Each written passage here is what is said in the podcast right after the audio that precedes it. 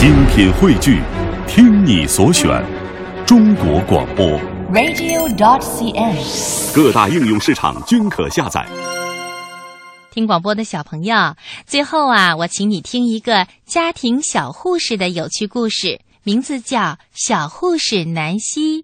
对了，小朋友，本周呢，小喇叭节目联手中国儿童艺术剧院，继续开展听节目答问题得门票的活动。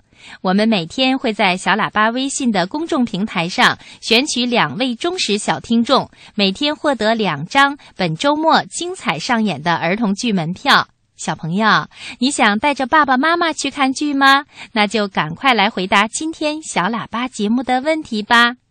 本周的星期六和星期日，中国儿童艺术剧院精彩上演我们最熟悉的安徒生童话《卖火柴的小女孩》。这部儿童剧呢，讲述了那个在除夕夜里，在风雪中光着小脚丫、怀抱希望、坚强的卖着火柴的小女孩的故事。这个故事啊，深深的打动着每一个人。亲爱的小朋友，想去观看这部经典的儿童剧吗？赶快来答题吧！在微信的公众账号里搜索“小喇叭”就可以了。那么，我们今天听故事要回答的问题是：小护士南希到底是给她的哥哥还是她的弟弟当家庭小护士呢？好吧，让我们到故事里寻找答案吧。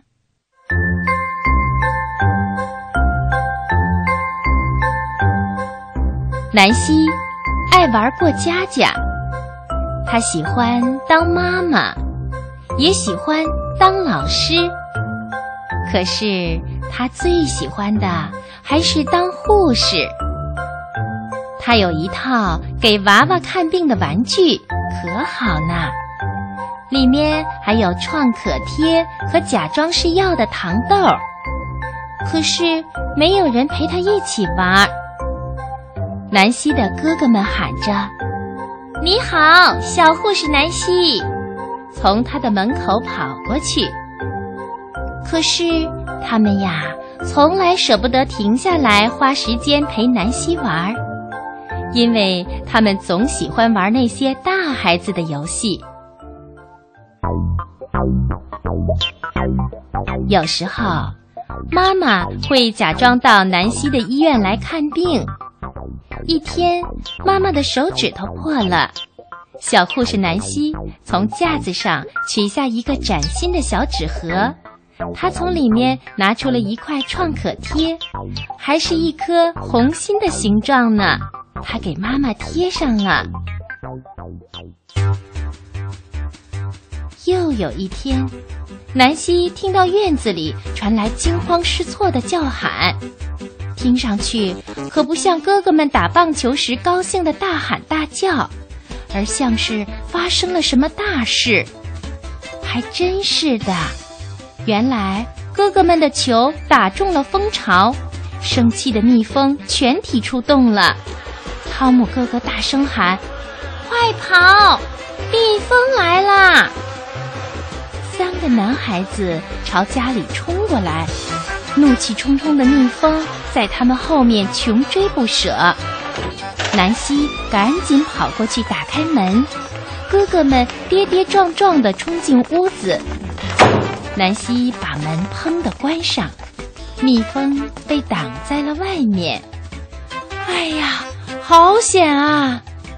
哥哥们喘着粗气说：“哎，这下没事儿了。”可是汤姆有事，他摔倒了。南希是小护士，她知道该怎么办。他先是仔细的检查伤口，然后他从抽屉里取出一块干净的小毛巾和一块大浴巾。他把小毛巾浸湿，搓了点肥皂。南希说：“病人先生，请您到那边躺好。”汤姆躺好了，南希把浴巾铺在枕头上，再把枕头垫在汤姆的腿下。接着，他用小毛巾小心翼翼地擦洗伤口。南希说：“这下干净了。”浸湿的小毛巾很软，擦到火辣辣的伤口上凉飕飕的。很快，汤姆就不觉得疼了。南希问：“你觉得怎么样？”汤姆说：“好多啦。”他还想笑一笑，可是，一看到难看的伤口，就笑不出来了。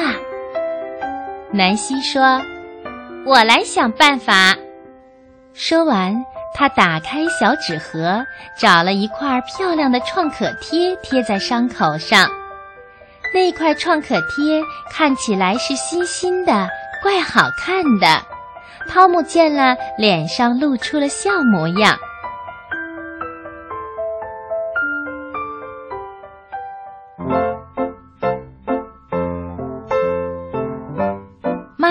回家了。吃午饭的时候，哥哥们把汤姆怎样受了伤，小护士南希怎样照顾汤姆的事告诉了妈妈。妈妈说：“好孩子，你做的太棒了。”她紧紧地抱了抱南希，还特意多给他一块小甜饼。吃过午饭，哥哥们待在家里。没有急着到外面玩，比利说：“咱们玩救护车救人好不好？”南希说：“好主意。”他们把一辆玩具拉车变成了救护车。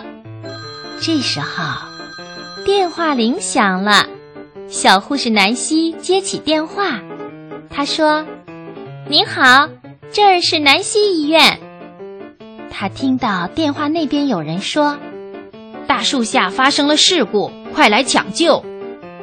大家往窗外一看，正好见到比利假装从树上摔下来，哎呦哎呦的直叫唤。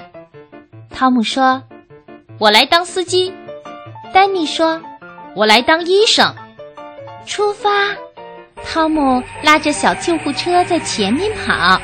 小医生丹尼手里提着急救箱跟在旁边，小护士南希坐在救护车上，好神气呀！汤姆来到大树下，小护士南希急忙抢救，给比利贴了一块创可贴。接着，小医生和救护车司机把比利抬到了救护车上，开回了医院。比利假装病人，吃了好多红的、绿的糖豆，真过瘾。大家都馋得等不及装病人呢。电话铃啊，一直响个不停，都是来叫救护车的。病人一个接一个的来到南溪医院，都要贴上一块新的创可贴。我们的小护士南希可是忙得团团转。什么都来不及想呢。晚时间到了，南希忙了一下午，终于可以下班了。她说：“啊，我可真高兴，当小护士太棒了。”